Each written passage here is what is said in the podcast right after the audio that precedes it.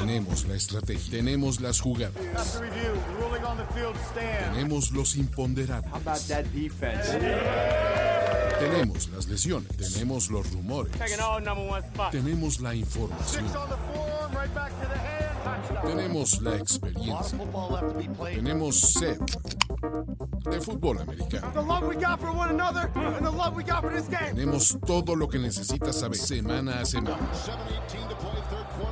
Playbook, Playbook, de primero y diez. El análisis previo más profundo de la NFL con nuestro profesional grupo de expertos Luis Obregón, Jorge Tinajero y Antonio Sempere. Playbook, ¿tenemos tu atención?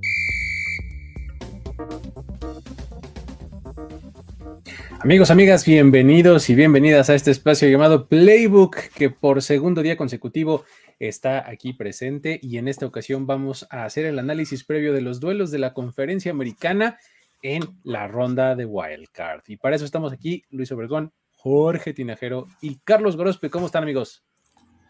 Todo bien, todo bien, muchachos. ¿Cómo les va? Buenos días en alguna parte del mundo. Buenas noches aquí en México, Distrito Federal.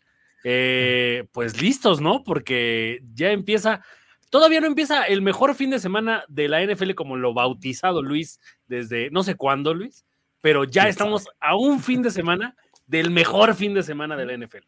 Estamos más cerca. Qué barbaridad, muchachos. Pero bueno, creo que la ronda de Wild Card nos ofrece una variedad de, de, juegos, pero es un gran filtro, sin duda. Así es que vamos a platicar de los tres juegos de la AFC de este fin de semana. Fíjate, es, es, un, es una buena forma de comenzar la plática, porque eh, desde que se expandió el número de equipos a, este, a siete por conferencia, de por sí ya sentíamos como que había cierta grasita, ¿no? Así en, los playoffs. Ahora siento que hay un poco más, ¿no? Y espérate, porque en algún momento, con estas decisiones eh, que tuvo que tomar la liga para reacomodar el seeding y demás, en algún momento se contempló la posibilidad de agregar un octavo equipo. Imagínense eso. O sea, significa que hubiéramos tenido o a los Steelers o a los, los Patriots en, en, este, en, en esta. Perdón, ahorita, ahorita, que, ahorita, que, dijiste ese nombre, déjale doy un trago a mis lágrimas. Eh, es la mitad de los equipos prácticamente que avanzan, la otra mitad eliminados de cada conferencia. O sea, es... Estas lágrimas, Jorge Tinajero, cada vez saben mejor. no sé de qué hablas, caray, pero bueno. Ah, muy bien.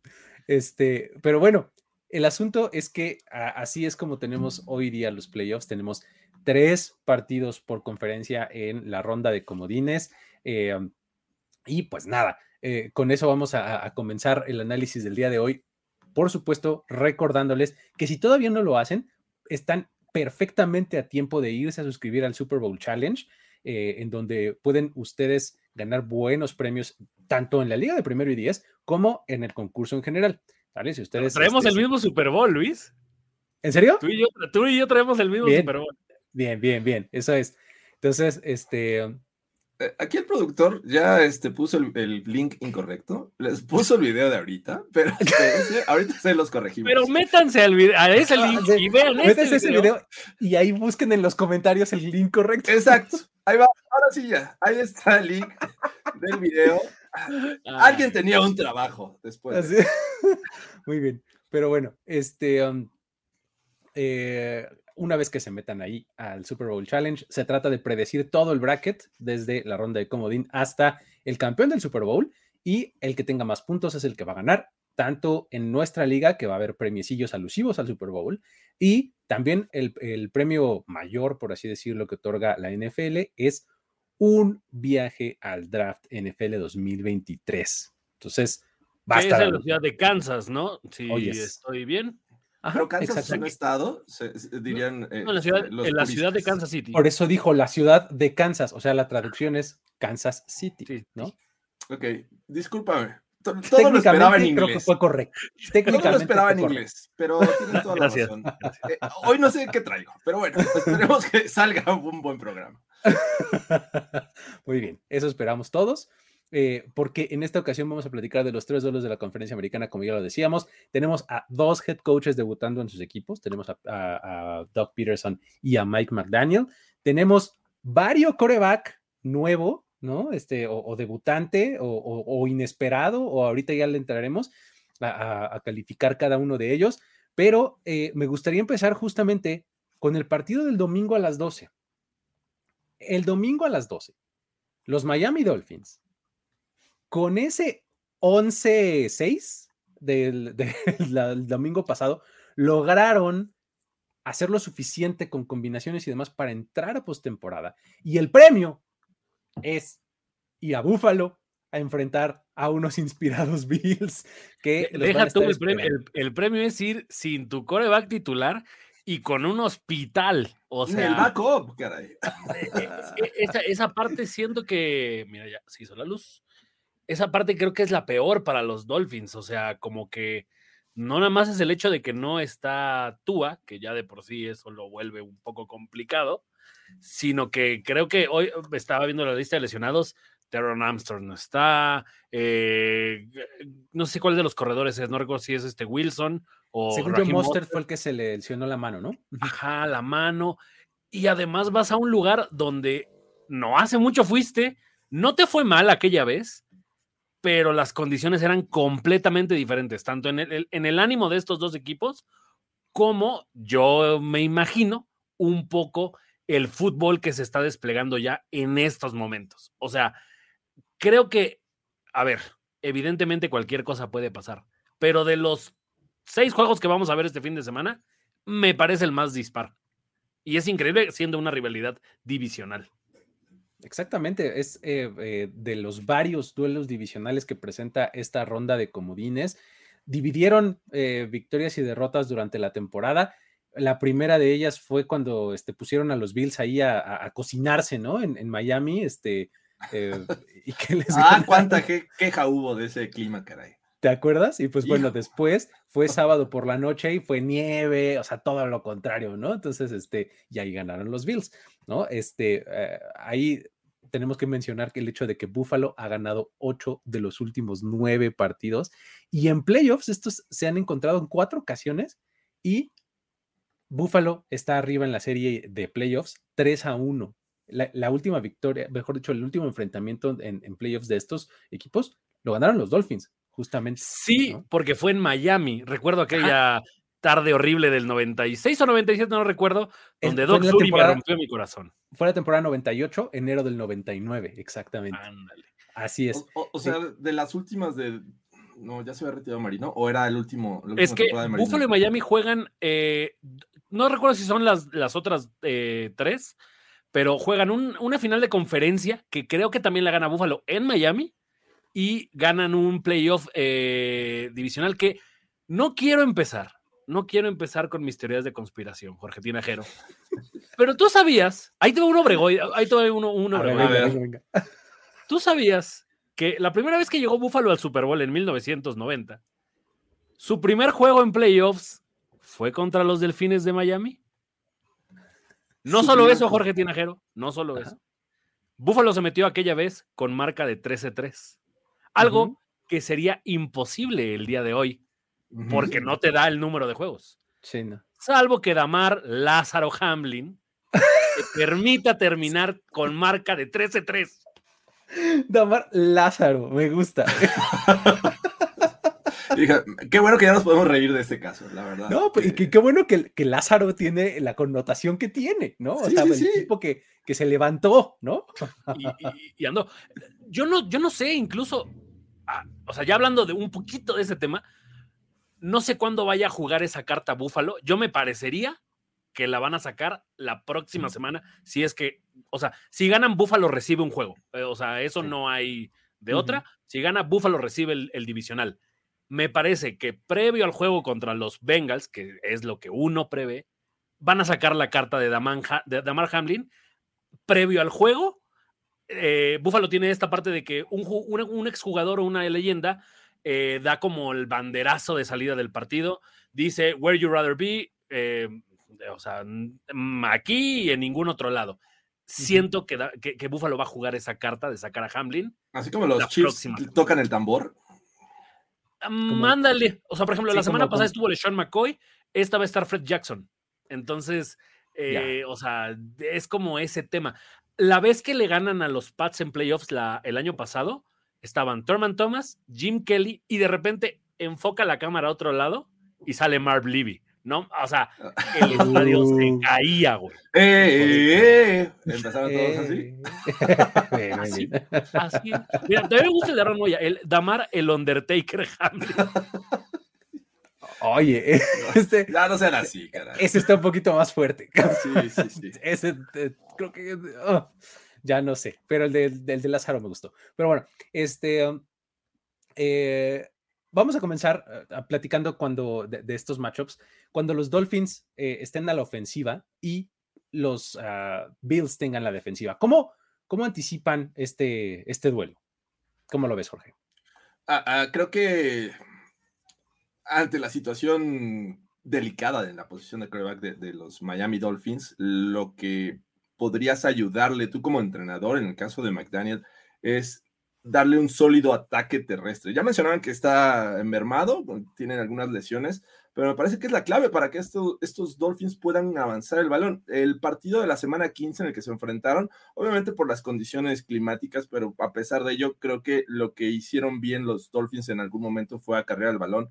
Eh, hicieron más de 188 yardas aquella ocasión. Lo lograron con este tipo de, de esquemas en el que ponían en movimiento a Tariq Hill y esto movía la defensiva y habría este, canales ahí mediante el uso de su, incluso su fullback que estuvo involucrado, creo que single, el de estos eh, Dolphins, y de esa manera pudieron avanzar el balón. Pero el tema es que en algún momento vas a tener que necesitar de, de tu, de tu coreback, lo vas a tener que poner a lanzar. Tienes buenos receptores, el tema es que lo haga de la forma correcta y para eso tienes que implementarle de momento y de inicio un, un, eh, esquema de pases cortos, pases rápidos, pases seguros, para que vaya tomando confianza Skylar Thompson. Porque si le dejas todo el peso de, de- en, en- en sus hombros, en su brazo, me parece que están en problemas estos Dolphins. Así es que a mí se me hace clave el hecho de que puedan ser efectivos por tierra y no va a ser nada fácil, porque, bueno, además los, los Bills tienen una sólida defensiva, un front seven bastante bueno, sus linebackers me encantan. Pero bueno, McDaniel era el genio detrás de este juego terrestre de los Niners y lo hemos dicho muchas veces. ¿Tiene la capacidad? Creo que sí. Vamos a ver qué pasa porque dato, dato ahí y es podría ser un obregoide, pero con Tua Tango Bailoa a, a tener un promedio de 26 puntos por juego. Sin él son 16 puntos. O sea, está crítico. Ganarle con 16 puntos a Josh Allen y compañía está bien difícil. Oye, la- la- imagínate el valor de Tua, ¿eh? 10 puntos. 10 puntos. O sea, Imagínate. ¿Sabes qué? A- Hablando del valor de Tua y la forma en la que yo veo que pueda acabar esto en desgracia para nosotros, justo es en jugadas eh, largas o grandes, de mucho yardaje. La vez pasada que se enfrentaron, que fue el 32-29, Miami tuvo 14 puntos en un bombazo a Tyreek y en otro a Waddle. O sea, pues no fueron pases tan largos, pero fueron pases lo suficientemente largos para que ya no los alcanzaran estos dos velocistas que tenían. Está también esta jugada de eh, este Jeff Wilson, que se escapa 65 yardas y los deja en, zona roja. Esa es la forma en la que más de preocuparse debería estar Búfalo, en que le hagan jugadas grandes. Dudo mucho que Miami le pueda ganar a estos Bills en un juego de trincheras. O sea, ¿sabes? Así como de, como, como fue el juego contra los Jets, era ganable porque enfrente tenías, pues, a, a uno de los peores ataques de la liga. Pero cualquier otro día Miami hubiera perdido contra cualquier otro equipo que tuviera un coreback un poquito más decente que, que este, esta versión de Joe Flaco. Si Miami es capaz de ligar dos, tres jugadas grandes y poner nervioso a Búfalo, creo que por ahí empezaría a pensar Miami en, en ganar. O sea, pero pon tú, que si haces una jugada grande y terminas en tres puntos, cuando te regresen la bola ya vas a ir abajo por cuatro. Y la que sigue es la misma y vas a estar abajo por 10. O sea, cre- cre- creo que estos equipos de playoffs, en el caso de Miami, se las tienen que jugar en cuarta y tengo que, o sea, si estoy en zona roja, tengo que ir por la zona de anotación. De nada va a servir tres puntos. Ah, ya, ya llegamos otros tres. Cuando te des cuenta vas a ir 21-6.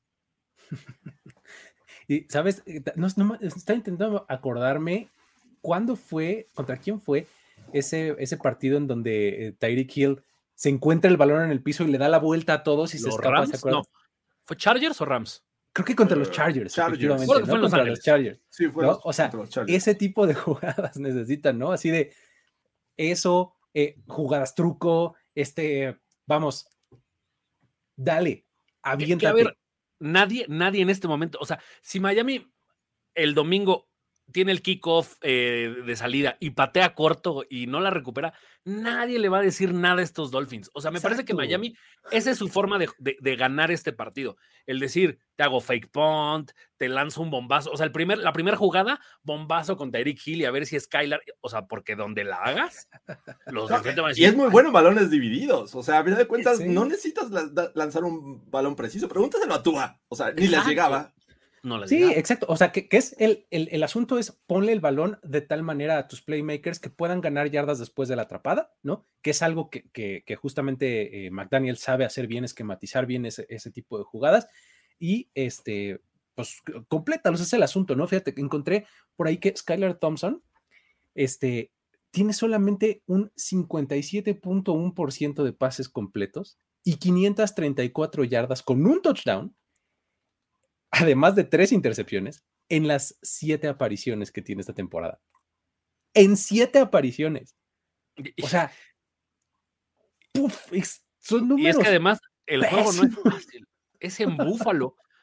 O, eh, si no tengo mal el dato, Skylar Thompson es de Florida, ¿no? O sea, salió de, de- de ahí de no Florida. sé. Ahí sí Según no- yo, es, él, él era coreback, no sé de los Gators o de los Seminoles, algo así. O sea, no es alguien que esté acostumbrado a este tipo de casos. Ahí está el dato de Tua, ¿no? Incapaz de ganar cuando el juego está, creo que, de 10 grados bajo cero. Estos Dolphins también tienen eso. O sea, que es un juego difícil, que es un juego.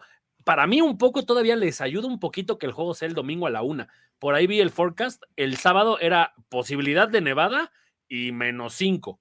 El domingo supuestamente es a un grado y con sol. Entonces, por ahí que veo que un poco los Dolphins salen beneficiados. Vaya, no beneficiados, salen menos perjudicados. Porque ya, como está el tema, ya me parece que están bastante perjudicados en lesiones, en cómo llegan, porque además, según yo, de los últimos seis juegos, Miami ganó uno, o sea, ganó el de los. Jets. Perdió cinco y ganó el último. Exactamente. Ajá. Sí. Eh, Skylar Thompson, nada más rápido para anotar, de Kansas State, eh, quarterback de Kansas State en la este. O sea, nada que ver con Florida. Pero nada más para complementar y, y para que sepan también que, que el juego terrestre se tiene que convertir en, en la clave para estos Dolphins. La defensiva de los Bills es eh, o utiliza este, este sistema defensivo níquel, el que son cinco backs, Sí. en el 94.9% de sus jugadas defensivas. O sea, vas a enfrentar obviamente a un front, un- bueno, un linebacker menos para, Sí. para que, entonces Una frontal ligera, por así decirlo, ¿no? Y ahí es donde pueden aprovechar estos Dolphins, pero repito, creo que en algún momento tienen que ocupar de Skylar Thompson y ahí es donde lo veo muy complicado. Así es. Eh, En, en este dato, lo estaba escuchando en la semana con, con el este Wams Bills Drive, que es el podcast oficial de los, de los Bills. Decían que eso solamente es posible, o sea, por, solamente Buffalo puede jugar eso por lo rápido que es Dane Jackson. O sea, e- e- este jugador que es como el que menos se ve de toda esa secundaria entre Poyer, High, Kairi Lam, eh, Davis, es por eso que juegan con un, un linebacker menos porque tienen a, a, a Dan Jackson que baja tan rápido que se vuelve ese, ese linebacker. Una, una cosa que a ti te gusta, Jorge, juega de nueve mentiroso. ya, vámonos. eso? ¿Se acabó esto? ¿Se acabó esto? Términos, términos Me de encanta soccer, que Luis no tiene ni idea de lo que es el nueve mentiroso. términos de ¿Qué es soccer, no. Ah, Ya, no, me, no, me va a hacer tenía- así ya después que. no, ya, vámonos. ¿Qué es Se acabó esto. Pero bueno, este. ok, este. ah, ay, hasta perdí el test de pensamiento horrible. Este. Bueno, eh, ya, na- nada más para que este, pa- para que retomemos el, el, el Buffalo Miami. Además de todo, Buffalo llega como la defensiva número uno a estos playoffs ah, como la ofensiva claro. Cuatro. y Miami llega como la defensiva 18, porque si volteamos la moneda, Sí. ¿cómo paran estos Dolphins a Josh Allen? rápido, nada más para cerrar este, este lado del balón. eh, quiero hacer el énfasis en el pass rush y en, la defensiva de, los Bills. Eh, Gregory Rousseau está teniendo una muy buena temporada o ha tenido una muy buena temporada y Matt Milano me parece que también está jugando súper, súper bien, ¿no? Entonces, juego terrestre y demás que quieran los Dolphins, va a tener que pasar por ahí y no va a ser nada fácil, ¿no? Entonces, ahí tienen. Ahí, ahí, ah, ve analizando ese de Luis, porque desde que está Poyer, los Bills, no, no, no me acuerdo si van 11-0 o 12-0. O se están buscando su partido 12 con Poyer otra vez, porque se lesionan Hyde y Poyer. De hecho, no juegan contra Miami en el primer juego. Cuando regresa Poyer, desde que regresó Poyer, estos Bills no han perdido. Oye, y Hyde creo que empieza esta ventana de que podría regresar, pero no sé. Lo veo muy, muy complicado. Si regresa Hyde, podría ser para el Super Bowl. Lo que dicen los doctores es que después de eso, o sea, él tiene una operación y no puede tener contacto en seis meses. Los seis meses terminan en enero. Ok. Ok. Va. Ha estado entrenando, ha estado haciendo toda la calistecnia, pero se ve muy complicado. Para mí, para mí, es más un tema que Buffalo dice, vamos con todo lo mental, así. Y con eso, con eso. si, yo, soy McDermott, equipo a high del juego contra los Bengals, nada más para que Burrow crea que va a jugar. También defensiva número 2 en, puntos permitidos con solamente 17.9, ¿no? Los Bills. Entonces, también eh, está bastante, bastante complicado de ese lado. Ahora sí, démosle la vuelta a la moneda y cuando los Bills ataquen y los Dolphins defiendan, también va a venir un reto importante para ellos porque, a ver, la defensiva de los Dolphins creo que merece un poquito más respeto del que recibe, sobre todo en el juego terrestre. Es una defensiva bastante eficiente, eh, eficiente, deteniendo la carrera. En el pase a veces le falla, ¿no? Pero, este... Ahí está el pero, Luis. Exactamente. Los Bills no necesitan siempre acarrear el balón, no necesitan siempre ser efectivos. Que, ojo, porque el partido pasado fue cuando, o sea, esa serie cuando ya Buffalo estaba en la lona, fue el rompas en caso de incendio y Josh Allen seis corridas y es donde viene la jugada esta del horse collar. Ese es el punto que, a ver, ahí eh, eh, estaba, estaba yo pensando hace, hace rato justamente. O sea, a ver, es que Josh Allen eh, se ha convertido y es claramente a todas luces el centro de este ataque. Y eso está bien impresionante. el, pensar en su supporting cast aparte de, de, Stefan Diggs, ¿qué otro jugador de élite hay en esa ofensiva? Cole Beasley acaba de ser firmado para, el roster. ¿Sabes qué tienen para mí? No hay ningún otro de élite, pero, pero, por partido, Josh Allen convierte de elite a uno. O Dawson, Knox, Knox, o Gabe Davis, o Isaiah McKenzie, o Cook, o Singletary. O sea, por juego, a uno lo convierte. Por ejemplo, eh, en, el, en el juego contra Kansas de la temporada, a Dawson Knox de repente lo empezó a utilizar muchísimo. Ahí no dijo Kansas mucho... City ni ciudad de Kansas, ¿eh? Estoy de Kansas, sí, contra los Chiefs. Después utilizan de repente, muy sorpresivamente, a, a Singletary. Me, me acuerdo también en los playoffs pasados, cuando le ganan a los Ravens, de repente fue de, güey, ¿por qué estamos corriendo tanto con Singletary? Pues sí, el viento estaba complicado y todo, pero, o sea, por, por juego convierten a uno que no tenías en la mira ahí. Es que fíjate, o sea, eso refuerza lo que yo estaba pensando, o sea, es, le da mucho valor a, Josh Allen como jugador, pero también al coaching.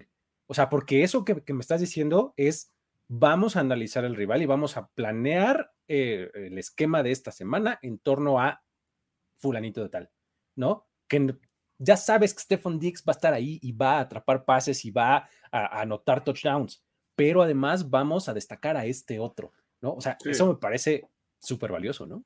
Sí, además enfrentas a una de las defensivas eh, que más le cuesta trabajo de tener el juego aéreo. Y ahora dirías, bueno, tenemos una secundaria que no nos ayuda, vamos a, a apoyarla con presión. Josh Allen es el mejor coreback lanzando bajo presión lo ha demostrado. Vimos esos juegos en los que ya está cerca del sideline, lo están casi capturando y lanza el pase para anotación. Es un tipo muy habilidoso por, por tierra, además. Entonces, me parece que, es una labor bien, bien complicada para esta defensiva de los Dolphins, que bien decíamos, ha bajado de nivel con respecto a lo que hacía con, Flores. Eh, no me da tanta confianza y pese a que puedan ser efectivos por tierra, repito, creo que no necesariamente es e, ese ataque terrestre puede hacer o pueda venir de los running backs. Va a venir de Josh Allen en ocasiones y va a ser efectivo. Y creo que, como bien dicen, está Stephon Dix, que creo que es el que más debería de preocuparte, pero hay otros que sin duda eh, lo saben utilizar. Gabe Davis ha, también mostrado ser efectivo eh, atacando eh, zonas profundas del terreno. Mackenzie con estas jugadas incluso de, de, jet sweep pasa por un lado, se la deja o pase rápido hacia él, hacia el sideline y él hace todo el resto del trabajo. Así es que es, es, es un tema bien complejo para los Dolphins de tener esta ofensiva de los Bills creo que el único error que podría cometer Buffalo, que es algo que sí le ha pasado seguido a Josh Allen, es querer hacer de más cuando tiene al rival como para hacerlo. O sea, me acuerdo perfecto juego contra Green Bay. Buffalo se va arriba muy fácil. Y, de repente se complicó el juego. Se complicó el juego porque quería hacer pases ya neta de fantasía. Y, o sea, pues al final de cuentas lo ganas y en realidad Green Bay nunca estuvo cerca de ganar ese juego, pero sí estuvieron como a una serie de ponerse. Hay un touchdown que le anulan a Tonyan, que con ese se acercaban ya muy peligrosamente. Lo mismo le pasó en Chicago. O sea, cuando tiene al rival como tan fácil, de repente Josh Allen se vuelve loco y empieza a querer hacer pues las jugadas que más le vemos a Mahomes. Y ahí es donde él solito empieza a ponerse el pie y a ponerse nervioso, porque eso sí, al primer error le cuesta muchísimo a Allen recuperarse. Generalmente ahí es cuando alguien más lo saca y es de, ah, no pasó nada. Le pasó como en Detroit, por ejemplo. Al final Dix le rescata una serie que ya estaban, pero regalando el juego otra vez. Entonces, o sea, creo que esa es la parte donde si de casualidad los Dolphins le roban el balón rápido, ahí es donde la defensiva de, Miami puede empezar a, pues sí, a crecerse. Sí, totalmente. Esa, e, esa, ese exceso de confianza que a veces tiene Josh Allen puede jugarle en contra. O sea, y, es de ahí de donde vienen las intercepciones y, demás, ¿no? O sea, pero bueno. Duelo de coaching, amigos. A ver, ¿cómo lo evalúan? A ver, nada más quiero, quiero ejemplificar esto. Estoy viendo a doble pantalla. Ustedes están en la pantalla de arriba. Ajá, ah, ok. Y la pantalla que me está grabando a mí está aquí, o sea, enfrente. Pero, o sea, los tengo que ver, muchachos. Me gusta verlos a la cara. Por eso parece que estoy, estoy rezando, estoy orando. de lo de head coaches, amigo, o de, de, este, de staff de coacheo. A ver, de un lado tenemos a Sean McDermott y su staff, y del otro lado tenemos a McDaniel y su staff. Este, McDaniel, con todo lo sorpresivo y pues creo que satisfactorio que fue para los Dolphins durante la primera parte de la temporada. Eh, como que cuando hubo turbulencia, le costó mucho trabajo, ¿no? mantener el barco a flote, mientras que del otro lado McDermott se ha mostrado como un tipo con, con un montón de estabilidad, ¿no? O sea, este, este, este cirujano que no le tiembla nada a la mano, así me, me parece McDermott, o sea, no es no es así que digas, uy, qué gran estratega o qué gran motivador, pero es un tipo súper steady. Así es como lo tengo yo eh, en mi percepción. No sé qué opinan ustedes. A mí, honestamente, luego me saca de pedo que no se mencione más a él como un buen head coach. O sea, nunca está en la discusión de McVeigh, de Clinsbury, de Shanahan. O sea, cuando estaban esos, nadie nunca decía. Y ahora tampoco está en la conversación de Andy Reid. Ni coach del año, ¿eh? Pues, eh. O sea, no está en esa conversación nunca. Sin embargo, es alguien que tiene a un equipo consecutivamente superando las 10 victorias por temporada. O sea, solamente tiene una, una temporada perdedora y es el año de novato de Allen cuando empezamos con Nate Peterman. O sea, imagínense el pedo. Entonces, pero algo que sí me gusta de él, yo es algo que he, visto pues, a base de madrazos. Cada año, McDermott saca una mejor versión de lo que fue él el año pasado. Cuando pierden contra los Texans, claramente en ese juego, McDermott medio les cuesta el partido a los Bills, que es una parte en la que no pide un tiempo fuera, no pide que se revise una jugada, y entonces, o sea, ahí, es donde medio Búfalo, más una gran jugada de Sean Watson, se va de los playoffs. Al año siguiente, llegan contra los Chiefs en el de, en el de conferencia y se vuelve loco y empieza también a mandar así pases de 80 yardas con Josh Allen. Y pues obviamente nunca, nunca le alcanzó a Búfalo para estar ni cerca de Kansas City. Yo me acuerdo que era tercer cuarto, el juego estaba liquidado. Y en el que sigue, que es cuando pierde el divisional, le pasa lo del el, este, la mandar preventiva. Sí, mandar preventiva cuando tenías que un poco cerrar más el juego con los tres segundos.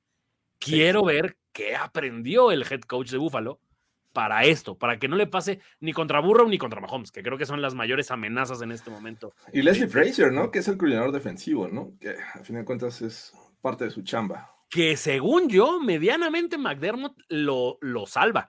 Cuando Buffalo pierde ese, ese partido, muchísima gente pedía la cabeza de Leslie Fraser y más bien el que se termina yendo eh, eh, la culpa es al coordinador de, equipos especiales por no mandar una patada larga. O sea, la patada es a las, a las diagonales, Kansas se, se y empiezan en la 25. Mucha gente le echó más culpa a él que a Fraser por mandar esa preventiva. Entonces. ¿Cómo ven entonces? Este, este, ¿Creen que eh, este staff de cocheo sea superior en este momento al que tiene eh, eh, Miami en su sideline? ¿Cómo ves, Jorge? A mí me parece que sí, no hay, no hay discusión. Eh, y, fíjate que pese a que McDaniel regresó a los Dolphins a, los playoffs, me parece que dependió más del talento que de lo que yo esperaba como estratega. Y me refiero este, a este juego terrestre. Nunca vimos, vimos destellos, pero nunca vimos esa genialidad que, venían haciendo los Niners con eh, el encargado de este juego terrestre. Y bueno, no lo, no lo pudo replicar. Y eso que en algún momento dijo, híjole, Chase Edmonds no me está funcionando, vámonos por Jeff Wilson. Trajo a Jeff Wilson y de repente vimos que, ah, mira, está, ya está llevando la batuta en este juego terrestre, pero aún así no fue factor y es cuando más necesitas del juego terrestre, cuando te pasan este tipo de situaciones, pierdes a tu coreback, vas con el segundo, se pierde el segundo, vas con el tercero, necesitas cobijarlos con un poquito de ataque terrestre y creo que por ahí McDaniel tiene todavía mucho que trabajar y bueno, el otro lado tienes un, staff con eh, solidez, con experiencia y creo que año tras año siempre va por más. Entonces, y, creo que tengo también en el radar a McDermott, no como un genio, pero es un tipo que le gusta trabajar con su equipo y que muestra resultados. A mí, ¿sabes qué me gusta de McDermott? Que muy pocas veces comete decisiones así. O sea, neta, muy pocas veces lo veo tomar decisiones del tipo McVeigh o, del tipo eh, McCarthy. Así que digo, güey, o sea, ¿qué, estás haciendo? Creo que la única de esta temporada que he dicho, no mames, fue contra los Vikings, que la sacan bajo centro queriendo ser una coreback sneak para ganar una yarda y que no les hagan safety. Termina fombleando Josh Allen y ah, claro, Es la única jugada que yo he dicho, ¿por qué chingados mandaste eso si no le sale esa jugada a Josh? Pero bueno, salvo ese día, creo que esta temporada no ha cometido errores así garrafales. Del otro lado, a ver, igual estoy hablando yo desde mi odio a los delfines de Miami. creo que, que McDaniel le, le está pesando haber sido un poco presumido cuando los Dolphins iban bien. Cuando llegan a Buffalo, saca esta playera que dice eh, ojalá y estuviera más frío. Cuando le ganan a los Bills, está esta fotografía donde lo están bañando en Gatorade. Y así, como los Dolphins empezaron bien, al güey se le veía un poco, pues sí, como pues alzado, o como decir, pues, ahí está, claro que soy un genio. Y de repente cuando empezaron a llegar, ok, entiendo las lesiones, no es su culpa, ni de, o sea, hay pocos equipos que si se les lesiona algún jugador pueden estar todavía en contienda de, campeonato, pero creo que le jugó muy en contra de que ahora su propio equipo, cuando tiene estas falencias, salen a golpearlos, pero hasta que se cansen. O sea, los Jets, o sea, el juego sí lo perdieron los Jets, pero la defensiva de los Jets estuvo pegándole con todo a Tyreek y con, todo a, a, O sea, e, era, era un juego muy físico y yo creo que era eso, como que sale y les dijo, güey, nosotros ya no perdemos nada, sálganlos a, liquidarlos, sea, que no se olviden de ustedes, que, no quieran jugar la próxima temporada contra ustedes. O sea, creo que eso es culpa un poco de declaraciones, de cosas, de actitudes que tuvo este head coach, que ahora insisto, cuando no tiene a sus titulares sanos o no está toda la batería que tenía para desarrollar este juego, pues a, los que están en el campo se las cobran con creces. Sí tiene, eh, coincido en que tiene esta actitud así como too cool for school, ¿no? Así como que, ah, como que en pose y así, y siempre que nada más le falta pasar y cerrar el ojo y hacer así, ¿no? ¿no? O sea, sí tiene un poquito esa actitud. Pero, eh, pero también, creo que, creo que no, no, en mi, en mi personalísimo caso no me he llegado a caer mal. Pero bueno, este, creo que vamos con los, este, con los Bills, ¿no? Los tres para, para ganar este partido, ¿no? De manera clara. A menos que alguien tenga una cábala de eso de que le echa la sala al equipo por el que apuesta, por favor. Así es. Muy bien. Vámonos con el siguiente partido, que es el domingo por la noche. A las 7:15, los Baltimore Ravens van a visitar Cincinnati. Eh, otro de los duelos divisionales de esta ronda, que pues bueno, coincidentemente los acabamos de ver en la semana 18 jugar eh, el, partido, este, y es la primera vez que se van a enfrentar estos dos equipos en playoffs, nunca se habían enfrentado eh, en estas instancias. Desde 1978, esta es la ocasión 17 en la que dos equipos que se enfrentaron en la semana final de la temporada regular ahora se enfrentan en la primera de playoffs. Entonces, ahí, en esta misma instancia, el equipo que ganó en la última semana de la temporada lleva récord de tres, eh, de tres ganados y dos perdidos en los últimos cinco encuentros, ¿no? Entonces, ahí un poquito a favor de los Bengals y pues bueno, los Ravens eh, van a ser el primero de estos equipos en visitar al mismo estadio en estas circunstancias desde 2009. ¿no? Entonces, eh, ahí está un poquito del escenario y pues bueno, si uno cree que los Bills están como en misión por Hamlin y demás, los Bengals están en misión porque quieren dejar clarísimo cómo ellos fueron los más perjudicados por las decisiones de reacomodos de la NFL. O sea, la afición, los mismos jugadores están así de, a ver, eh, me mandaste al tercero, ahí te va, ¿no? Entonces, eh, va a estar interesante el partido, ¿no? En términos generales, ¿cómo lo ven? Ah, lo veo muy desigual. Todavía que hoy Lamar Jackson dijo, güey, pues tengo esto y mi rodilla sigue hinchada. Imagínate qué lesión debe de ser para que una rodilla siga hinchada después de creo que siete semanas o algo así ya lleva Lamar sin, sin este, de, aquel juego. Y de este lado es como, o sea, a los Bengals es el equipo que veo más en fuego de toda la NFL. Tal vez los Niners del otro lado. Pero, o sea, no, no, no sé, no sé si, si, si veo que este juego vaya a estar siquiera cerrado. O sea, me, saca de onda que los juegos divisionales que nos dio la NFL para esta ronda de Wild Card estén tan desiguales. No debería de suceder así en un, en un divisional, en un, en un juego eh, de Wild Card donde se enfrentan equipos de la misma división. Es quita el séptimo, quita el séptimo sembrado. Tendrías eh, ¿Quién fue el sexto? ¿Los Ravens? O sea, Buffalo y Kansas estarían en, divisional. Si quitas el, séptimo, eh, tendrías que darle al dos descansa. y al dos. Ajá. Sí, exacto, descansan los Bills. Bengals contra el 6, ¿quiénes son los, este, los Ravens? Los Ravens. Sería igual, sería el mismo playoff. Sí, sí. Nada más que a los Dolphins. Solo que no nos ayudamos mucho con No, no, olvídalo. Era un gran. Fue una jugada de Rumi bastante buena la que tenía Jorge, pero de que bajas y haces todos tus cálculos. Y, Exacto. Al final te faltó esa fichita, eh, la fichita naranja. Fallaste en la suma. Ah, no era rojo, era naranja. Caray. Va de regreso. Así justamente nos pasó. Muy bien.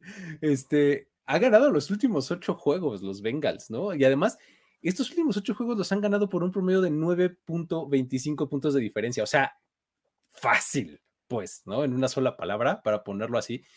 ¿Cómo ves, Jorge, cuando los Ravens tengan la ofensiva y los Bengals defiendan? Vamos a ver a Tyler Huntley, ¿no? Este, o Anthony Brown. Yo mandaría Wildcat todo el juego. Sí, chingue su madre. Eh, ¿Cómo lo ves, Jorge?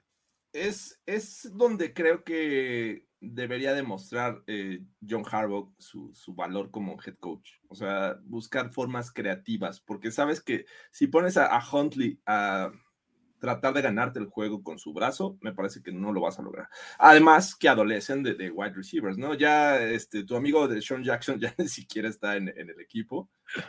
O sea, ¿qué está pasando? Tienes problemas de wide receivers y bueno, ni siquiera él ya cuentas. Entonces, bueno, tienes que, voltear a ver a Mark Andrews. No, espérate, o sea, que, tu producción ofensiva haya venido de, en su momento de Sean Jackson y últimamente haya venido de Sammy Watkins. Dices, Watkins? O sea, está muy triste. No, no es solamente la cuestión del coreback. O sea, todavía al menos en los Dolphins dices, Skylar Thompson, ay, bueno, pero tienes a Tyreek Hill. Lánzale un pase corto y, puede avanzar 10 yardas. Aquí a quién le, mandas un pase corto. O sea, a Isaiah Likely. ¿no? A, de Marcus Robinson. Tienes que dejar que, eh, corran sus rutas, que terminen una ruta. Y, y Tyler eh, te podría comprar un poquito de tiempo, pero me parece que no es la solución. No siempre van a estar disponibles sus, receptores. Y ahí es donde yo creo que eh, la defensiva de los Bengals me parece que es una de las menos apreciadas de la liga. O sea, hace una labor buena, sólida en ocasiones y es fundamental. De hecho, el último juego eh, si no fuera por estos puntos que consiguieron a través de, Porque la ofensiva de los Ravens le entregaron el balón y fueron 14 puntos de entregas de balón. Oh, 21. Los, los, 21 de la primera mitad vinieron eh, eh, por alguna entrega de balón y se convirtieron después en puntos. O sea, no necesariamente directamente, pero después del turnover terminaban en anotación y en la segunda mitad prácticamente ya no hicieron nada los Bengals porque se pusieron el piloto automático. O sea, exactamente. La, ofensiva de los Ravens contribuyó con puntos para los Bengals. Porque a fin de cuentas, bueno, ahorita hablamos de la defensiva, que creo que es lo mejor que tienen estos Ravens para este juego. del otro lado, me parece que es, está bien complicado seguir el ritmo con este tipo de ofensiva y es donde yo esperaría, como bien dice Carlos, en algún momento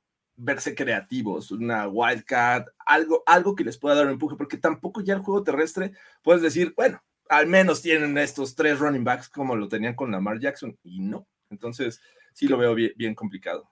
Que en este partido, para mí, a diferencia del de Buffalo Miami, este sí, si los Ravens lo quieren ganar, tienen que hacerlo lo más cerrado chico posible. Y esto es series de 7, 6 minutos y pues sí, o sea, con que llegues a la yarda 40 del otro lado ya es suficiente para que Justin Tucker empiece a sumar, ¿no?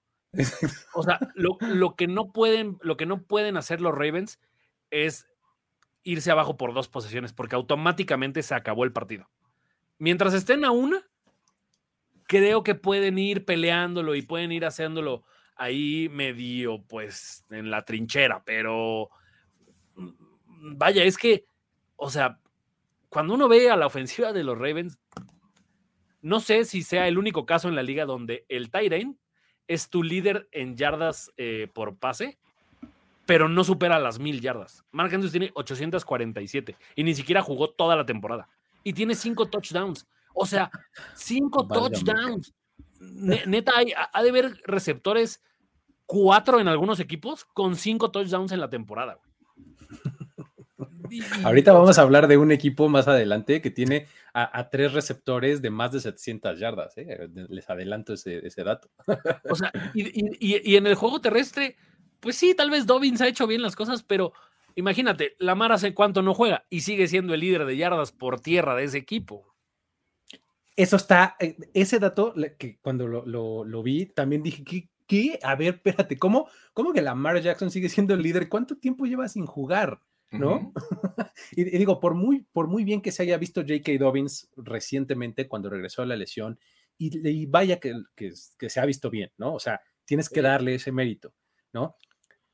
Pero la verdad es que se queda muy corto y es muy insuficiente, ¿no? O sea, que, que tu corredor, que de acuerdo a cualquier estadística avanzada, este, pues la posición de corredor es la que menos importa a la ofensiva, ¿no? O sea, creo que está al nivel del guard izquierdo, casi, casi, ¿no? O sea, en, nivel de, importancia en, estadísticas avanzadas, pues, ¿no? Entonces, eh, sí es bastante insuficiente e, el, ataque de, los Ravens, ¿no? Este, van a tener que confiar en, e, en su tight end, van a tener que confiar en el juego terrestre y pues como dices, tratar de mantener el partido al alcance. O sea, y rezarle a quien tú me digas. Ahora, del otro lado, creo que está un poco más interesante, porque la defensiva de los Ravens no está mal. la ofensiva de los Bengals creo que está muy bien, ¿no? Entonces, ¿cómo ves, Jorge, ese matchup cuando esté en el campo? Y que de hecho, eh, siguiendo con esta, esta estadística que les había dicho, que, anotaron puntos estos Bengals a través de su defensiva, la defensiva de los Ravens en el primer juego, que creo que fue la semana 5, eh, permitieron 17 puntos de esta ofensiva. No eran los Bengals en este, con esta gran racha. A esta, a esta ofensiva les, les permitió que 14 y, y, si tu dato es correcto, 7 puntos prácticamente. O sea, son poquitos para una ofensiva que decimos, wow, es que tiene, está llena de talento, ¿no? Y además, lo mejor que le sale a estos Ravens es detener el juego terrestre, ¿no? Creo que ahí hace una diferencia. Y bueno, a esta fórmula le agregamos que el lado derecho de la línea ofensiva de los Bengals está mermada, ¿no? Lyle Collins, eh, Alex Capa, eh, pero bueno, Joe Burro es alguien que ha estado acostumbrado a manejar la presión. El año pasado lo demostró en playoffs contra los Titans. No importó la cantidad de sacks que le, hicieron, él hizo las jugadas clave y ganaron. Y creo que a la defensiva de los Ravens eh, se, le puede, se le puede lanzar. Entonces, creo, creo que va a ser el match más divertido de este juego. Pero aún así, lo veo superior a estos Bengals. O sea, también se puede acabar a los dos minutos. Sí, sí, sí. Así como se puede ver divertido, creo que el, el partido puede ir 14-0 a los cinco minutos del primer cuarto y se acabó. O sea, vayan por. Perdón, universo, dudé de un obregoide, pero yo, yo también aquí lo tengo, lo tengo aquí anotado. Así es que, bueno. Perdón, universo. Yo tengo otros datos. Creo que, que, del lado de, de, las defensivas, ah, a ver, esta es mi comparativa de siempre. También ya creo que a los Ravens los vemos como cuando ves a un chino en clavados que dices, le voy a poner 10 nada más por no errarle. Y en realidad no es tan buen clavado. Pero se merece 11. Pero se merece 11. Así siento que son los Ravens. De repente es como la gran defensiva de los Ravens. Güey, pero de hace 10 años. O sea, esta defensiva de los, de los Ravens no me parece ni en nombres, ni en jugadas, ni en momentos como el respeto que se les está dando siempre. O sea, vaya, son la defensiva número 10 de la liga. O ahí terminaron.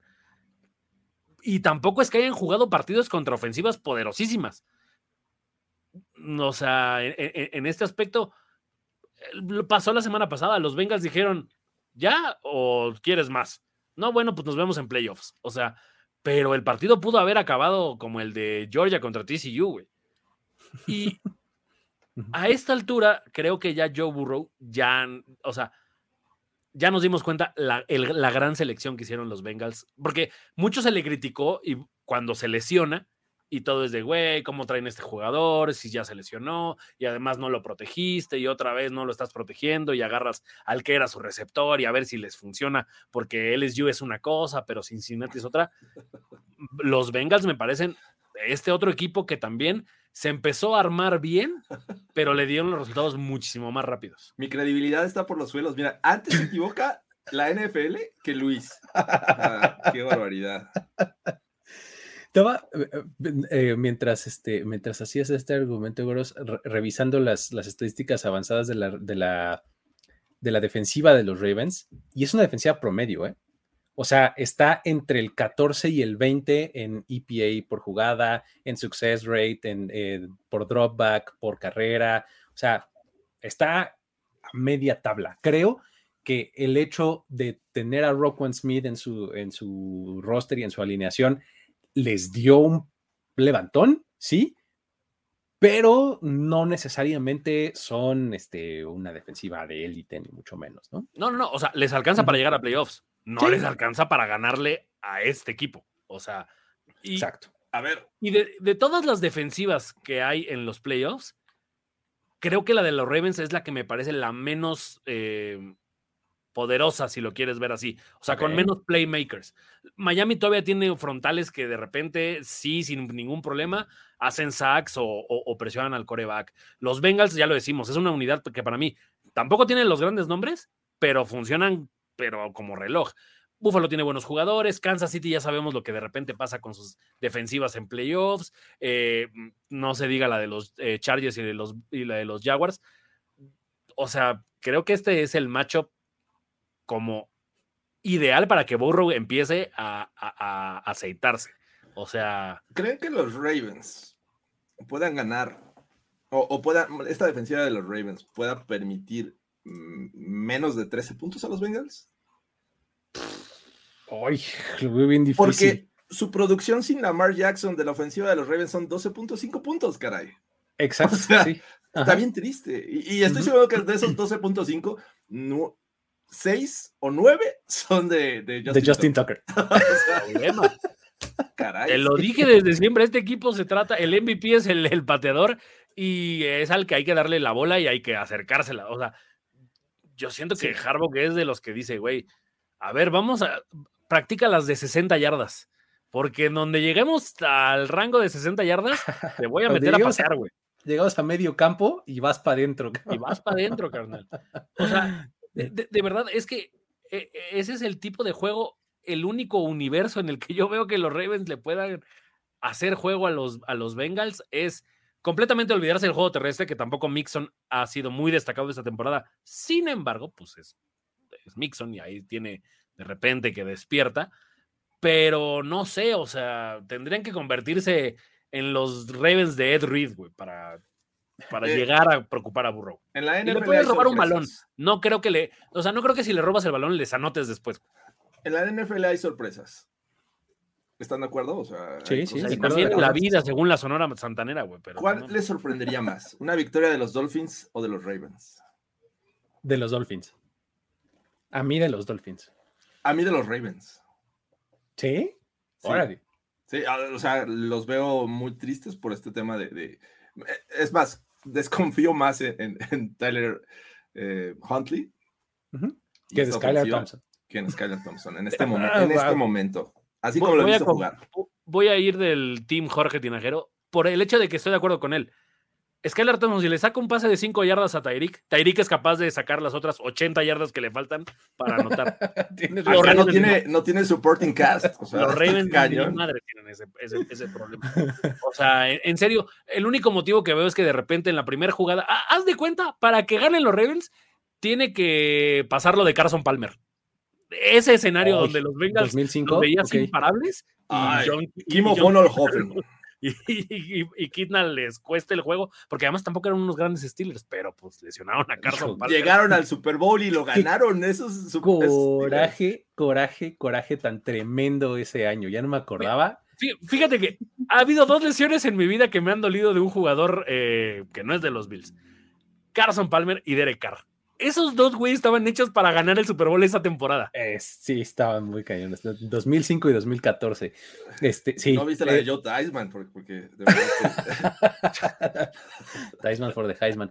Muy bien, este, um, pues bueno, a ver, duelo de coaching, porque aquí es donde los Ravens podrían defenderse, ¿no? A ver, el hecho de que este equipo estemos hablando tan mal de él no es una novedad, o sea, ya dijimos, Llevan un montón de tiempo jugando así. Y aún así, a ver, tienen 10 victorias. ¿De dónde las sacaron? O sea, ¿cómo le hicieron para ganar 10 juegos estos Ravens? ¿Se lo podemos atribuir, atribuir al coaching? Eh, comparativamente con Zach Taylor y su staff, ¿qué tan bien o qué tan mal parados están? ¿Cómo lo ven? al menos esta temporada, John Harbaugh me parece que ha sido decepción. Eh, y, bueno, súmale lo de 2021 que de repente se acaba decisiones de vámonos a jugar la cuarta oportunidad. Vámonos por dos puntos al final. Vámonos por dos puntos. ¿Qué puede pasar? No es Lobby Smith, caray. No es Lobby Smith. Y, y bueno, creo que eh, eh, hizo, formó un equipo la mar dependiente. O sea, y con todas estas lesiones que sufrió en su staff de, de running backs, el prácticamente no contar con, con, wide receivers y, ni siquiera encontrar una forma creativa de, usar lo que tiene. Me parece que de repente les exige de más a este cuerpo de, receptores. Se casan mucho con Mark Andrews. O sea, no vemos unos Ravens que, que quieran ser distintos a lo que regularmente hacían. Y bueno, creo que a mí me ha decepcionado este año John Harbaugh. Por ahí Recuerdan que en algún momento dije, Sean Payton ya caducó con los Saints. Sí. es el mismo caso, es el mismo sentir eh, con John Harbaugh en este momento con los Ravens. Así es que me, mm, vamos a ver qué pasa. Dudo que, lo vayan a, cambiar, pero bueno, del otro lado tienes a Zach Taylor. Zach Taylor, que su primer año decían, córranlo, ya, olvídenlo. Apenas y, pudo ganar un juego o dos, no, fueron dos juegos, según recuerdo. Pero la verdad es que ha formado un equipo bastante interesante, se ha rodeado de, de coordinadores ofensivos que también le han ayudado mucho. Y eh, no me acuerdo el, el, ¿cómo, ¿cómo, se dice Anaumuro, el coordinador defensivo. Anarumo. Anarumo. Anarumo. Y Callahan, ¿no? Es el, coordinador ofensivo. Exactamente. Eh, han hecho un gran trabajo y creo que han formado un buen equipo, un buen staff y bueno, además que tienen un, un roster lleno de talento. Creo que por ese lado, sin duda, Zach Taylor es, mi favorito y creo que va a salir adelante en este juego. Para mí, la temporada de los Ravens es la perfecta como imagen de lo mal coachado que está esta versión de los Ravens o lo mal que ha hecho este año Harbaugh, que yo insisto, es un proyecto que ya no da para más. O sea, le ganaron a los, a los Jets, le ganan a los Bengals en un juego donde Justin Tucker mete 13 puntos. Y entonces tienes esos partidos donde tienes, le ganan a los Bucks, le ganan a los, a los Saints, pero de repente le ganan a los Broncos 10-9. Jorge recordará ese partido. Luego le ganan a los Steelers 16-14 por culpa de Trubisky. Y van y pierden contra los Browns 13-3, güey. Y, luego le ganan a los Falcons y luego pierden con los Steelers. O sea, e, es, o sea, así de complicado está ese equipo que te puede ganar un juego, pues, digo, el juego que le ganaron los Bengals era la semana 5. Mucho ha pasado desde entonces. Pero luego va y te pierde con los Steelers, a quien ya les había ganado hace tres juegos antes.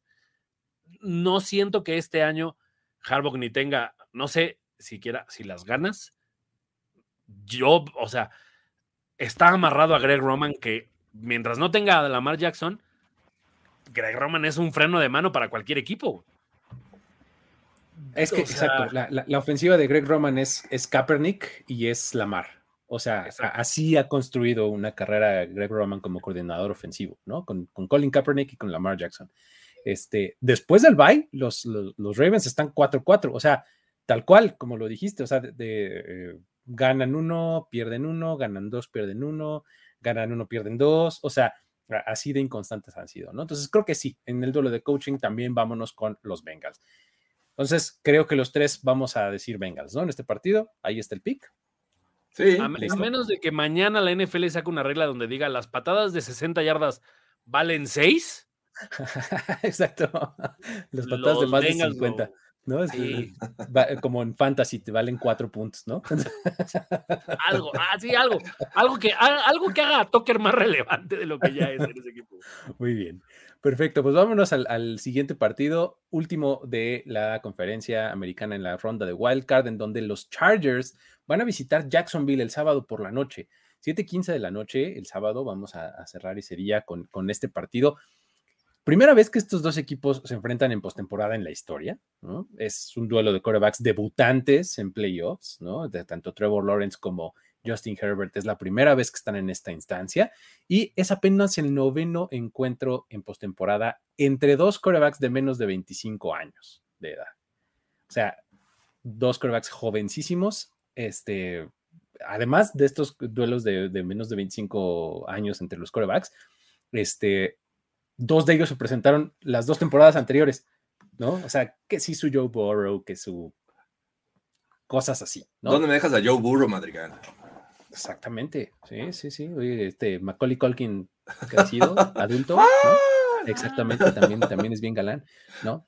Este, entre los dos quarterbacks, si suma su edad, da 48 años y 45 días. No. Que combinados. Siento que ya, ya, vamos a empezar a, Exacto, Bregoides de Tom Brady está a un mes de tener esa edad. Exacto. Entre los dos son la sexta menor edad de corebacks en equipos opuestos en los playoffs en la historia. Entonces, eh, ahí está un poquito de, contexto y de obregoide. Este, en términos generales, antes de empezar a analizar los matchups, algo que decir de este juego que me ¿Quién, parece es les, ¿quién les parece más guapo? A ver, vamos ya, a en serio. La gente así. quiere saber si, si ustedes tuvieran que ligarse a uno de los dos, ¿a cuál se ligarían? Fíjate, Se por- Pati. ¿Por, por el príncipe Adam o por el príncipe azul de este de, de- de híjole, Los Ángeles? sí, Príncipe azul, príncipe Tengo que ir con Adam. Trevor, güey. Tengo que ir con Trevor. Siento que me gusta que sean más altos que yo. Siento que No, Herbert yo- no es mi estatura, por algo, así, o sea, no sé. Ya, ya me iba a hacer harakiri y iba a decir yo me inclino, pero no, yo no me inclino. Creo que Justin Herbert. Ajá, Creo que Justin Herbert. Sí. muy bien. Pero, espérate, no venimos a hablar, Ah, no ah, venimos ah, a hablar de eso, ah, muchachos. ¿Cómo? Pues yo pensé que ¿Cómo, sí. cómo Ah, llegamos aquí? Pero bueno, este, me parece que son dos equipos que aprovecharon la situación de lesiones de otros. Los Ravens sin Lamar Jackson, los Dolphins sin Tua Tagovailoa, los Titans también pasando por, por presión. Estos tres equipos me parece que pudieron en algún momento dejar fuera a ambos, pero bueno, ahí están y se van a enfrentar y me parece que es el mejor duelo de la AFC, o sea, sin lugar a dudas. Y ya vimos un enfrentamiento entre estos dos equipos en el cual los Jaguars sorprendieron, porque a fin de cuentas fueron al SoFi Stadium y no le ganaron por tres puntos, fue un, juego que dominaron de principio a fin y, y creo que va a estar, dudo que sea lo mismo, que sea una réplica, pero creo que va a estar divertido. Va a estar bueno, ¿no? Porque sí, efectivamente lo vimos eh, este juego. ¿Qué fue? ¿Semana 3? Semana Mm, 3, Sí, ¿verdad? Y, en, mis apuntes. me acuerdo muchísimo de cuando fue ese juego en la semana 3, que lo vi como tres veces, porque no daba yo crédito de lo buen equipo que eran los Jaguars. O Creo sea, ahí fue cuando nos dimos cuenta de que, Ajá. que- que- que venían por algo a esta temporada. Sí, sí, sí, totalmente, ¿no? O sea, que fue que dije, ah, caray, a ver, estos Jaguars en serio están jugando bien en todas sus líneas, no es una casualidad, ¿no? Y fue justamente contra los Chargers, pero bueno. Dicen por es- acá que Luis no dijo si ¿No Herbert dicho o- a quién, a quién o te vas a ligar? ¿A quién le diga? No, yo creo que a, a Lawrence también. me- me- a Lawrence. ¿Cómo creen? sí, sí. Bueno, está bien. No está fácil, ¿eh? Porque a- además, este.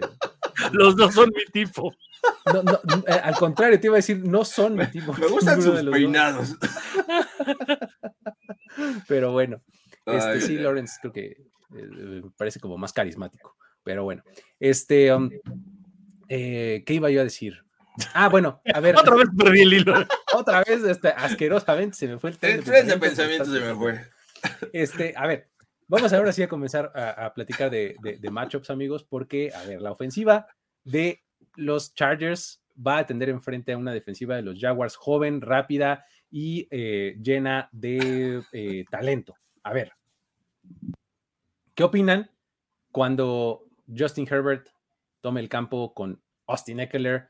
Un jugador que ha, este, ha tenido una muy buena temporada, ¿no? Austin Eckler, ¿cómo, cómo, cómo lo ven? Creo que esta, esta ecuación de Eckler es la que de verdad importa en estos Chargers. Por supuesto que el peso y el, el, pues, como cualquier coreback de cualquier equipo, tiene los reflectores Herbert. Pero el aporte que hace Eckler a esta ofensiva es lo que de verdad le permite a, a- a Herbert sacar estos pases que a veces son ridículamente bien puestos a un centímetro de que sea fuera del campo, ¿no? Pero creo que los Jaguars fue lo que les dio la, la- como, como esa ventaja aquel día.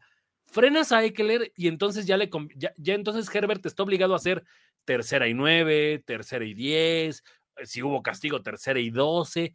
Y ahí ya es donde Herbert no me parece tan bueno, porque además, es, o sea, no sé cuál de los dos sea, pero esta defensiva va a blitzear todas y cada una de las jugadas que tengan los Chargers, va a tener uno o dos blitzes, porque eso le complica mucho a Herbert. Sabe que no es tan físico como otros corebacks y entonces eh, eh, el tema del golpeo también los Jaguars pueden ahí como ir medio... Cada jugada te doy, cada jugada te dejo un cariñito, te pego en la hombrera, te pego en el casco, sin que sea castigo, pero voy ahí. Te estoy dejando en claro que te voy a pegar en algún momento. Esta defensiva de los Jaguars me parece lo suficientemente veloz para frenar lo que hace Eckler. Porque sí, Herbert tiene muchas yardas. Revisemos cuántas de esas las consigue gracias a lo que después del, del pase de atrapado de Eckler le da. Herbert tiene mucho esto del check down. Y Eckler es, obviamente, pues, su hombre predilecto para este tipo de jugadas, ¿no? La defensiva de los Jaguars es súper eficiente. O sea, en las últimas cuatro semanas, es la número uno en EPA. O sea, es la, está, o sea, si tú ves el cuadrante así de dropbacks y, success rate en, en, aire y tierra, está en el cuadrante arriba a la derecha, solita. O sea, realmente es una muy buena defensiva la de los Jaguars, muy eficiente en lo que hace. Y va a tener enfrente a este ataque de los, de los Chargers que sí tienen, o sea, Eckler es el catalizador, bien lo dices, pero este es el equipo al que me refería yo hace rato cuando les dije, no, no son tres, tiene cuatro, es el único equipo en la liga que tiene cuatro receptores con más de 700 yardas cada uno. Entonces, Jones, Christian, eh, Marvin Jones. Eh. No, no, me refiero al, ataque de, este, de los Jaguars. O sea, es eh, Keenan Allen. Christian Kirk. Ah, Mike Williams. no, dijiste Jaguars, de los Chargers. El, ataque de los Chargers. Perdón, sí, el ataque de los Chargers. Ok, ok, ok. Eh, Mike Williams. Keenan. Allen. Este. Um, Joshua Palmer o quién? Joshua Palmer. Ajá. Y de Y Eckler. Y, Eckler, perdón. Todos, todos ellos tienen, todos los cuatro tienen más de 700 yardas. O sea, e, esta versatilidad a la ofensiva que tiene los, este, eh, los Chargers, pues va a ser puesta a prueba, ¿no? Por, por este equipo de, de los Jaguars que ha estado jugando muy, muy buena defensiva. La verdad es que es un matchup que a mí se me antoja mucho, ¿no? O sea, realmente eh, vamos a ver si si se puede o no, ¿no? Eh, ve, este, ve, este, tipo de temas. Por ejemplo, no voy a ocultar los últimos dos juegos porque los Chargers prácticamente tuvieron bye week las últimas dos semanas, en el sentido de que el partido pasado, pues nada más porque el tonto de McVeigh quería con sus jugadores titulares, pero pues no les importaba mucho. Pero cuando pierden contra los Raiders, los Raiders logran dejar a Eckler en 35 yardas. Ahí es donde de repente empiezas a notar que la fórmula es parar a Eckler. Ese día tuvo 67 yardas por, por pase. Si logras frenar a Eckler, le complicas muchísimo la ofensiva a, los Chargers. Tienen este tipo de temas de dudas, de situaciones. Yo no creo que vaya a estar Mike Williams. O sea, me parece que si llega va a ser en algodones y en el primer madrazo le van, te, duele y toma. O sea, creo que ese tipo de cosas le van a terminar por afectar. Ahora, Sé que me voy a adelantar, pero el coaching es así. O sea, diametralmente sí. Ver por, ver por primera vez a McVeigh en playoffs va a ser. Mm, McVeigh no, eh, Brandon mm, Staley, ¿no? Perdón, Brandon Staley, perdón, Brandon Staley. ver, ver, a Staley por primera vez en playoffs va a ser algo que. Ah, o sea, no, no, no va a poder con ese paquete para mí. Yo, yo esperaría, antes de ser agresiva esta defensiva de los Jaguars, ser física. Me parece que a los Chargers les puedes, eh, los puedes mermar siendo físicos y tienen el talento, ¿no? Tienen jugadores que son, eh, que saben golpear, incluso sus pass rushers, eh, Josh Allen, Travon Walker, sus linebackers, me gusta mucho lo que hacen, porque digo, si vas a blitzear, ahí regularmente vas a estar hombre a hombre contra los receptores de los Chargers. Y la verdad es que, aunque no jugara Mike Williams, me parece que tiene talento para vencerte en el uno a uno, ¿no? Keenan Allen me parece que es un tipo muy efectivo, que corre muy buenas rutas. Y a eso agrégale un Austin Eckler que ha estado jugando muy bien. Eh, Fantasy Darling, de hecho. Pero también Eckler, así como te da, así te quita. O sea, es una máquina de repente de, soltar balones. Eh, eh, es un tipo que, que dices, wow, ya avanzó 20 yardas, fombleó el balón. Híjole. Eh, eh, a Eckler matas, a Eckler, mueres. Y creo que ahí es donde tienen que ser inteligentes los Jaguars. Eh, mi único tema es que a, esta, a este Obregoide que, que mencionaba Luis, que son una muy buena defensiva en los últimos juegos, en esta racha de 6-1 para cerrar su temporada después de su bye week, me parece que enfrentaron ofensivas que la verdad no están en mi radar como de las mejores de la liga, ¿no? Empezando por los Ravens, después eh, a, los Lions, a los Lions les permitieron 40 puntos. Fueron contra los Titans y les ganaron, bueno, fueron dos veces, los enfrentaron en este lapso. A los Cowboys, los Cowboys los tenían prácticamente contra la pared y, ya habían permitido creo que 27 puntos cuando empezó a complicarse la situación y despertó Trevor Lawrence. Después los Jets, caray, la ofensiva de los Jets, la verdad es que tampoco es de, lo mejor. Y bueno, los Texans en la semana 17 no son las mejores ofensivas, no, no están ni cerca, a lo mejor podrías decir, bueno, la de los Cowboys tiene así Lamb, tiene este X y Y y les hicieron puntos. Creo que los Chargers tienen la capacidad de hacerle puntos a estos Jaguars. No va a ser fácil, pero creo que tienen la motivación y tienen de su lado y también adelantando un poquito la experiencia del staff de coacheo. Así es que pues, vamos a ver qué pasa. Muy bien. No sé a quién, a qué jugadores les pese más. Veía que mi gemelo Dable decía que en realidad esto de la experiencia de playoffs está medio pues, overrated, pero yo siento que no tanto así para los jugadores. Eh, creo, que, creo que va a haber jugadores que vamos a ver por primera vez en playoffs a los que el escenario sí les va a costar. Porque aficiones como la de los Jaguars, que durante toda la temporada son realmente casi invisibles y cualquier equipo puede llenarles el estadio, de repente pues, es la moda y es lo que hay que ver y entonces se vuelven, o sea, yo me acuerdo en la, época de, de, Mark Brunel, era así de, güey, ir a jugar a Jacksonville era complicado, era muy escandaloso y era muy, eh, pues, complicado y todo creo que vamos a ver ese mismo escenario.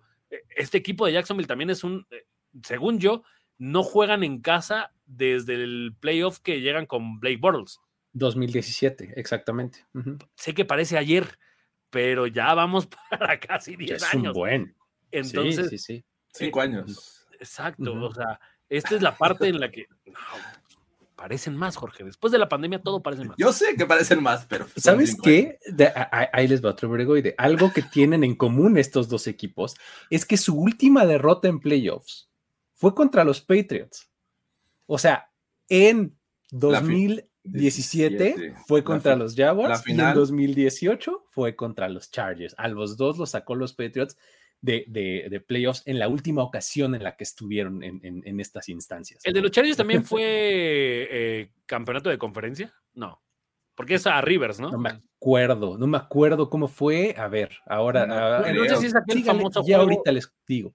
No, sé si es creo, ¿eh? juego de Philip Rivers con ACL roto y. No creo, se me 2018, 2018 los Pats, ¿hasta dónde llegaron? Eh, Mm, mm, mm, Digo, porque la fue 41-28 eh, la derrota en New England el 13 de enero de 2019. Debe haber sido divisional. Debe haber sido divisional, exactamente por la fecha, ¿no?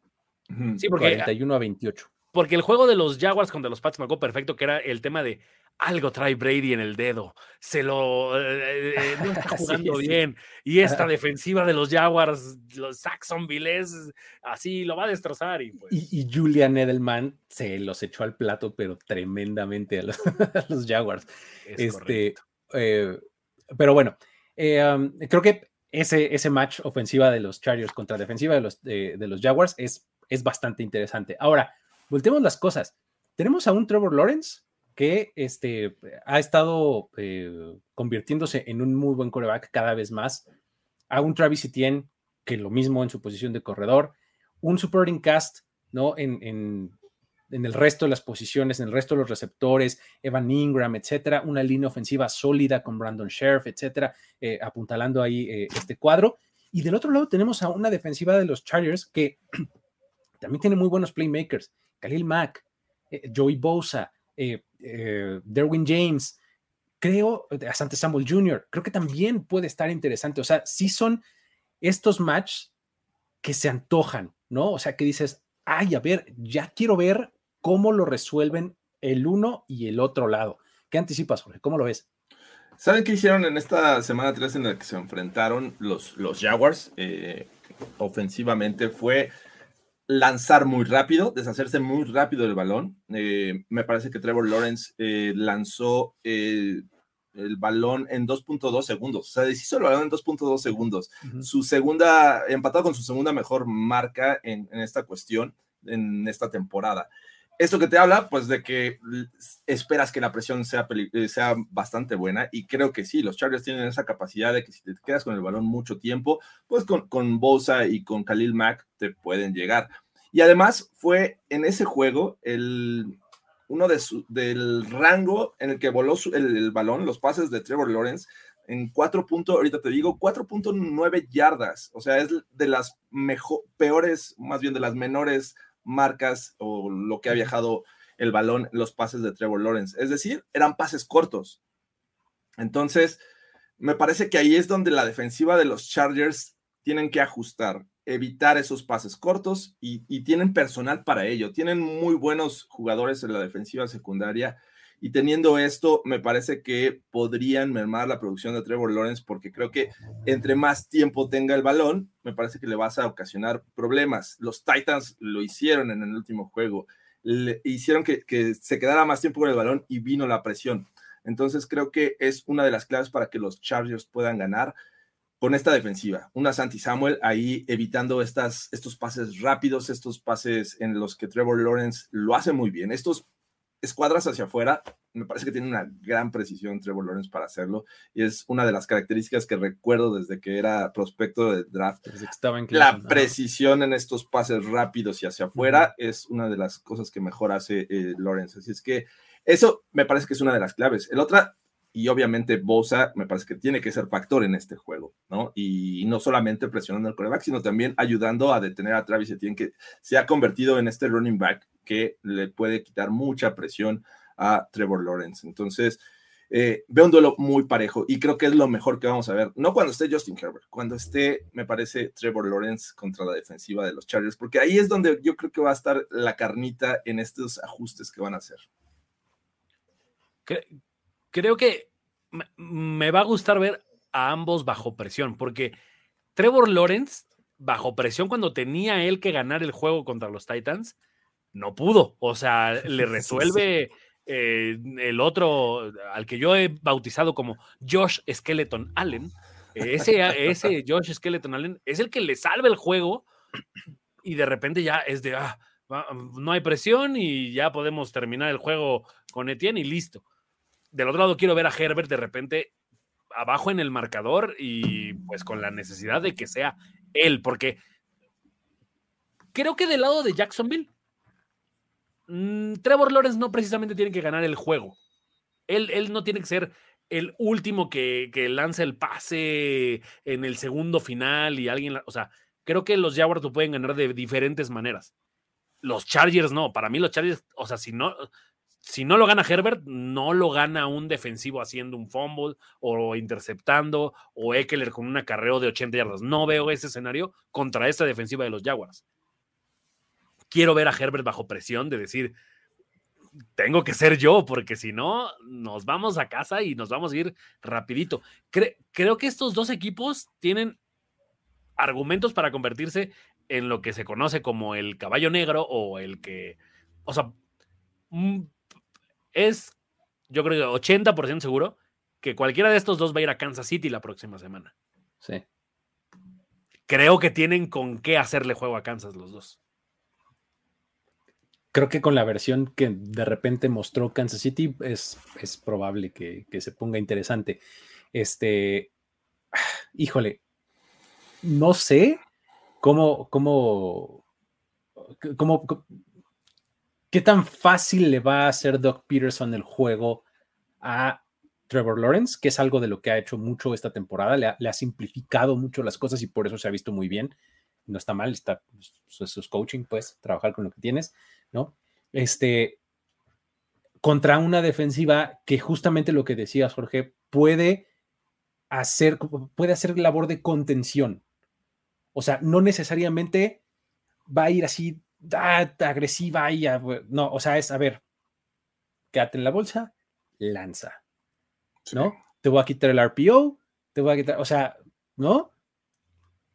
Estas jugadas en donde decido si le dejo el balón al corredor o lanzo luego, luego al slant, ¿no? Que es el, RPO como más común, común. ¿no? Este, eh, si eliminas esas, eh, esas jugadas, le quitas la primera lectura a Trevor Lawrence, puede estar, este, pues estar un poco en problemas, ¿no? Entonces, vamos, porque además hemos visto que Trevor Lawrence con toda la precisión que nos ha mostrado en pases este, eh, muy bien lanzados, con muy buena este, fuerza y demás, también de repente tiene unos, unos errores de, de, o sea, de volar al receptor así como por 5 o 6 yardas. ¿Qué dices? ¿Qué fue eso, cabrón? O sea, vamos, en el juego contra los Titans tuvo uno clarísimo, ¿no? Así, justamente al final, en donde el balón va así, bueno. Así era Josh Allen. ¿No? Entonces, este, um, y así era Blake Bortles también. Si se acuerdan, Blake Bortles tenía de repente pasos es Que Bortles, o sea, no, digo, por, quedarnos en Jacksonville, ¿no? Este, eh, va, a ser, va a ser interesante eso, o sea, el cómo, cómo Doc Peterson, una vez que empiece a ver eso, va a facilitarle o no el, sistema a Trevor Lawrence para poder hacer daño, ¿no? Este, creo que sí el papel del Travis Etienne va a ser clave, ¿no? Que si el pase pantalla, que si el acarreo, que cosas por el estilo, que le faciliten las cosas a, este, eh, a los Jaguars. Me parece que tienen el personal para hacerlo. Tienen un muy buen cuerpo de receptores.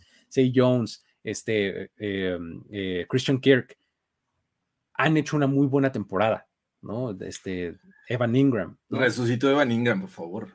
Exactamente, ¿no? Y, lo está haciendo bastante bien, ¿no? O sea, parece ridículo, pero pues, es real, ¿no? O sea, ha tenido una muy buena temporada. Entonces, um, creo que tienen el personal para hacerlo, creo que pueden lograrlo. Entonces, todo, todo va a, caer en coaching y eh, pues que puedan ejecutar ese, ese, ese plan, ¿no? Eh, ahí va a estar lo complicado. Ahora sí, vamos a platicar de los, de los coaches y de los staffs de coacheo. Ahora sí, dense vuelo y échenle la culpa a Analytics, por favor, los quiero escuchar. Está hiper dispar este juego. O sea, creo que así como lo dijiste bien, así como eh, Peterson le hace la vida fácil a Trevor Lawrence, Stanley se la hace muy complicada a, Herbert. O sea, yo, yo un poco, siempre lo he dicho, medio a broma y medio a no, es que de repente creo que confía demasiado en sus jugadores. O sea, como que es este güey que dice, no, cuarta y ocho, pero por supuesto, tengo a Herbert. O sea, sí, bro, pero lee el partido un poco, ve lo que puede pasar, ve lo que el jugador también va a decir. Güey, no la conseguimos y dejo a mi defensiva en nuestra yarda 30. O sea, creo que, que ese tipo de cosas en playoffs no puedes permitirte los errores. Creo que en general, en temporada regular he visto partidos donde alguien pierde cuatro veces la bola y aún así gana en playoffs ya es bien complicado que eso pase. O sea, ya, ya, no, te, ya no te permiten algunos errores y, o sea, vaya, hasta los tiempos fuera son valiosos en playoffs.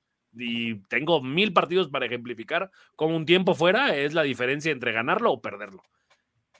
Aquí creo que no creo que vayamos a ver el, e, e, e, en el Jaguars Chargers una versión diferente de, de Brandon Staley, así como de, miren, me acabo de volver un sabio y voy a hacer puras decisiones chidas. O sea, a la, primera decisión cuestionable va, a saltar ahí el...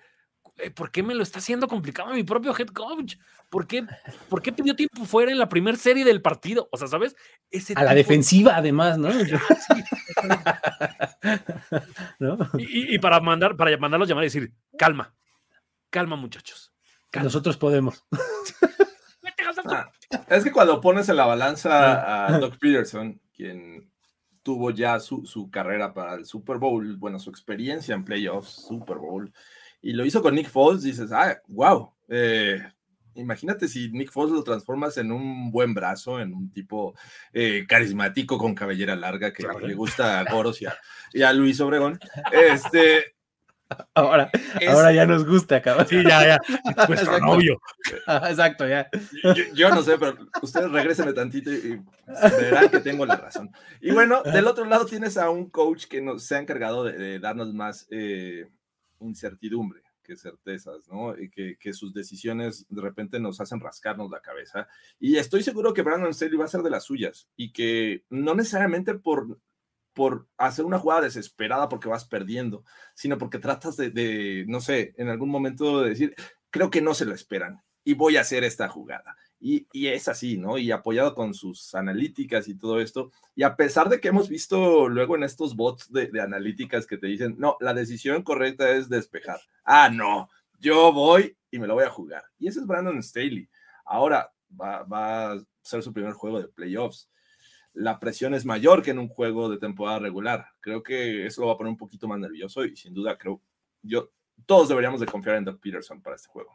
Creo que lo único medianamente que le veo de fortuna a Stanley es que enfrente no está Andy Reid, eh, Belichick, eh, Bravel, o sea, ¿sabes? De estos que estarían salivando por, por un duelo de coaching así. O sea, enfrente está sí un ganador de Super Bowl, pero no tiene tanto tiempo con el equipo y tampoco tiene tanto tiempo coachando a ese nivel. O sea, no, no, no es chula, pues, o sea, ¿sabes? No lo dije, Iván, no lo dije. Gracias, Iván. Lo dice el que se inclina ante Herbert. No, no, no. Dije, lo iba a decir, pero no. Creo que esa es la única ventaja que tiene, que, que tiene Staley, que, que enfrente no va a estar alguien que se lo va a hacer pagar por seis. O sea, no dudo de las capacidades del coach de los Jaguars, pero no es este güey. Sí, Belichick. O sea que, ah, sí, güey. Pues te lo voy a. ¿Por, qué ya voy perdiendo por 28? Ah, pues, bienvenido, ¿no? Creo, creo que ese es el tema un poco. Del otro lado, el, el, staff de, de, de de los Jaguars, los veo muy. Que también esa es la única parte que me ponen a dudar estos Jaguars los veo como muy conservadores en el no queriendo equivocarse. Es como eh, la máxima, ¿no? Que se equivoque primero el rival y ya luego nosotros lo ganamos. No, Ariadna, por favor. O sea, siento que, eh, la discusión es cómo fuimos criados. Jorge Tinajero quiere llegar a su casa así con el príncipe azul, con un traje así de. y, con buque así de, chica que va a. No tiene nada que ver, Carlos. baile de prom pero tu papá es un militar que no, que dice, y este es el que más, este es el que te va a defender. en cambio, Luis y yo nos gusta llegar a un güey que llegue en chaleco y pelo largo y echándose una cerveza. y que nuestros padres se queden preocupados, güey, porque nos fuimos con ese maldito, con ese vividor. No puede ser, cabrón. Este, pero bueno. Ahora, a eh, ver, ya, ya hablando un poco, porque mucho sale lo de la tanga o sea, sí creo que el factor localía va a ayudar a los Jaguars. Me parece una afición terriblemente noble que no, o sea, si los Chargers empiezan a ganar el juego, no se les va a voltear su afición o no se van a quedar callados. O sea, los Jaguars me parece una afición muy noble que como que están tan agradecidos de volver a tener un equipo relevante que a final de cuentas hasta las tonterías que haga Jackson Deville van a aprender como mucho más. O sea, si van perdiendo, siento que al medio tiempo le dicen, güey, salen tanga. Algo. Y ese es el revulsivo que este equipo necesita para. no, va, un poco de la mano con el comentario que iba a hacer. O sea, eh, estamos a meses, ¿no? De distancia de que, los, de que los aficionados en Jacksonville fueron con nariz de payaso al estadio porque no, no querían a su front office. Trent Balky era el ser más odiado de esta, de este, eh, de esta franquicia. Eh, venimos de, de, Urban Meyer, ¿no? De todo aquel desastre. O sea, y en, en cuestión de meses, en menos de un año calendario, ¿no? Este equipo pasó de ser el peor récord, o bueno, empatado en el peor récord en 2021, a ser el campeón divisional en, eh, en 2022 a estar en playoffs, o sea, y la, la diferencia sustancial, pues, o sea, sí hay muchas contrataciones y refuerzos y jugadores jóvenes y veteranos y demás, pero la diferencia sustancial es Doc Peterson, ¿no? Entonces, eh, eso es lo que a mí me, como que me maravilla de esa situación, ¿no? O sea, es el tercer head coach en la historia en llevar a, un equipo a playoffs en su primer año, en, un equipo, tras ganar el Super Bowl con otro, ¿no? O sea, ganó con alguien más y ahora vino y en su primer año ya los llevó a playoffs, ¿no? Se une aquí a Mike Holmgren, que lo hizo con los Packers, primero llevarlos al Super Bowl y luego en su primer año en Seahawks, ya estaban en playoffs. Y se une a Bill Parcells, que gana el Super Bowl con los Giants, llega a los Cowboys y en el primer año los lleva a, playoffs. Solamente ha habido tres coaches, incluyendo Peterson, que han logrado algo así, ¿no? Entonces, eh, es muy, muy destacado lo que está haciendo Doug Peterson, ¿no? O sea, imagínate, imagínate el dato. Ahí, tengo un obregoide que me, que me encanta porque alguna vez lo vi y me, me, voló la cabeza. Venga. Doug Peterson está en, en, su primer año en el equipo, ¿eh? Ya es el quinto coach con más victorias en la historia de la franquicia y está a seis de superar a Gus Bradley, que es el cuarto. Arriba está Doug Marrone con 23, Tom Coughlin con 68 y Jack del Río con 68. O sea, tampoco necesita tantísimas para ser el más ganador en la historia de la franquicia. Pero en su primer temporada, güey. Es que eso, como franquicia y como afición y como equipo y demás, te prende, o sea, te, lleva a, otro lado. O sea, e, e, este, este, e, esta anécdota que hubo en algún momento cuando enfrentaron a los Titans por primera vez en la temporada, no en el último juego, sino uno antes, en el primero del año, este, en donde Doug Peterson les enseña la rivalidad Titans-Jaguars. O sea, les dice, a ver, estos tipos son nuestro némesis, apréndanselo bien, ¿no? Y les pone videos y demás de declaraciones y todo para enseñarles, no vamos a enfrentarnos a cualquier equipo, nos vamos a enfrentar a estos tipos que nos, han ninguneado históricamente a lo largo desde que, desde que empezó esta, este acomodo divisional y demás en donde somos rivales.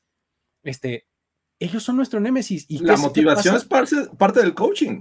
¿Y qué pasa? Salen los Jaguars y le ponen un repasón a los Titans dos veces en el año. O sea, ese tipo de cosas a mí me parecen brillantes de Doug Peterson.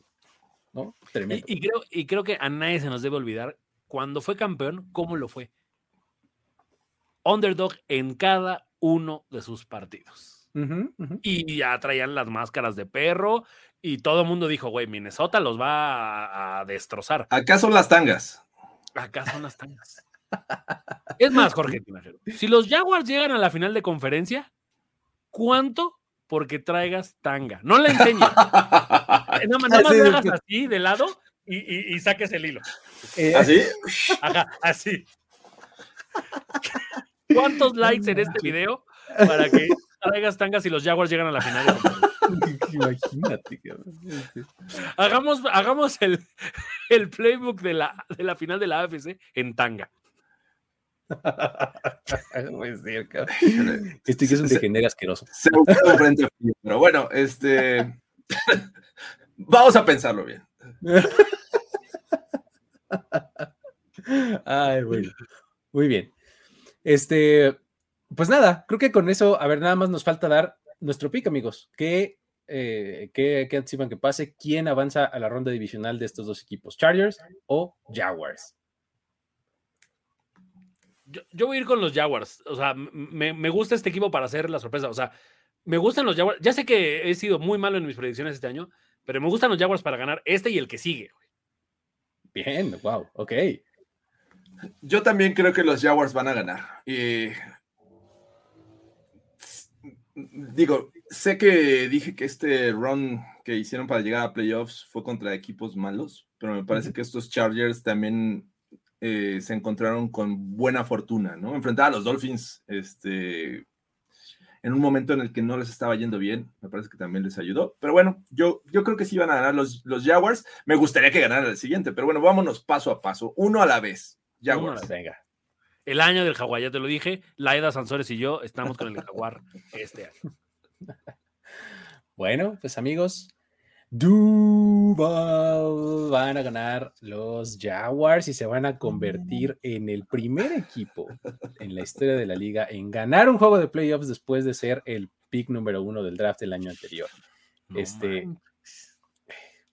va a estar bueno, amigos. Va a estar bueno. Este es un partido que es, pues, me parece de la AFC el más atractivo del fin de semana, ¿no? Sin duda. Pero bueno, pues con eso nos, nos despedimos, amigos. Eh, buena plática, eh, buen relajo eh, y demás. Aquí, este, ya con las tangas y que si, este, quien prefieren, no sé cuánto, ya, por favor, paren. Sacamos lo, peor de nosotros, muchachos. Ya. Muy bien. Qué bueno que ya este, ha llegado a su fin este, este playbook. muchísimas gracias por haber estado por acá. Recuerden, amigos, que eh, todavía están muy a tiempo de hacer sus picks para el Super Bowl Challenge. Predigan el bracket desde la ronda de wildcard hasta el campeón del Super Bowl y van a poder ganarse, si es que son el líder absoluto de todos, un viaje al draft del 2023 en Kansas City para dos personas. Aparte, si entran a nuestra liga, que es lo que les recomendamos por medio de este link que está poniendo aquí eh, la producción en los comentarios y también está en la caja de comentarios. Ahí vamos a tener premios específicos de esta liga, ¿no? Miren, una cosa así más o menos bonita. Bonita, con, este, alusiva al Super Bowl y demás. una gorra. Van a poder llevarse. Una tanga. Un tarro de primero y diez o una tanga del Super Bowl, depende, depende. Usada por Jorge, imagínate. Game worn, ¿no? Con esta cubrí el Super Bowl. esta la usé en el State Farm Stadium. Game worn. Muy bien. Este, este, antes, antes de irse, como dice por acá Leonardo, pasen y dejen su like en la plataforma en la que ustedes lo estén consumiendo, ya sea de audio o de video. Y con eso nos despedimos. Muchísimas gracias, Luis Obregón, Jorge Tinajero y Carlos Gorospe. Les dicen hasta la próxima. Bye bye. Tenemos que despedirnos, pero nos veremos pronto en otra lectura a profundidad de Playbook, Playbook de primero y diez. El análisis previo más profundo de la NFL. Jorge Tinajero, Luis Obregón y Antonio Sempere. Let's go, fellas. This is it. Playbook.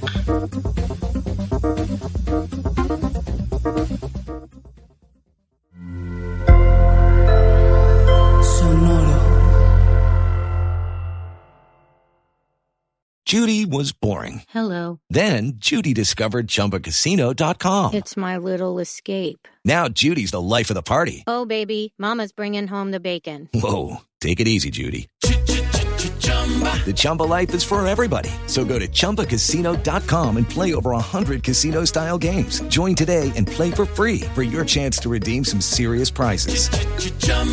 ChumbaCasino.com. No purchase necessary. Void where prohibited by law. 18 plus terms and conditions apply. See website for details.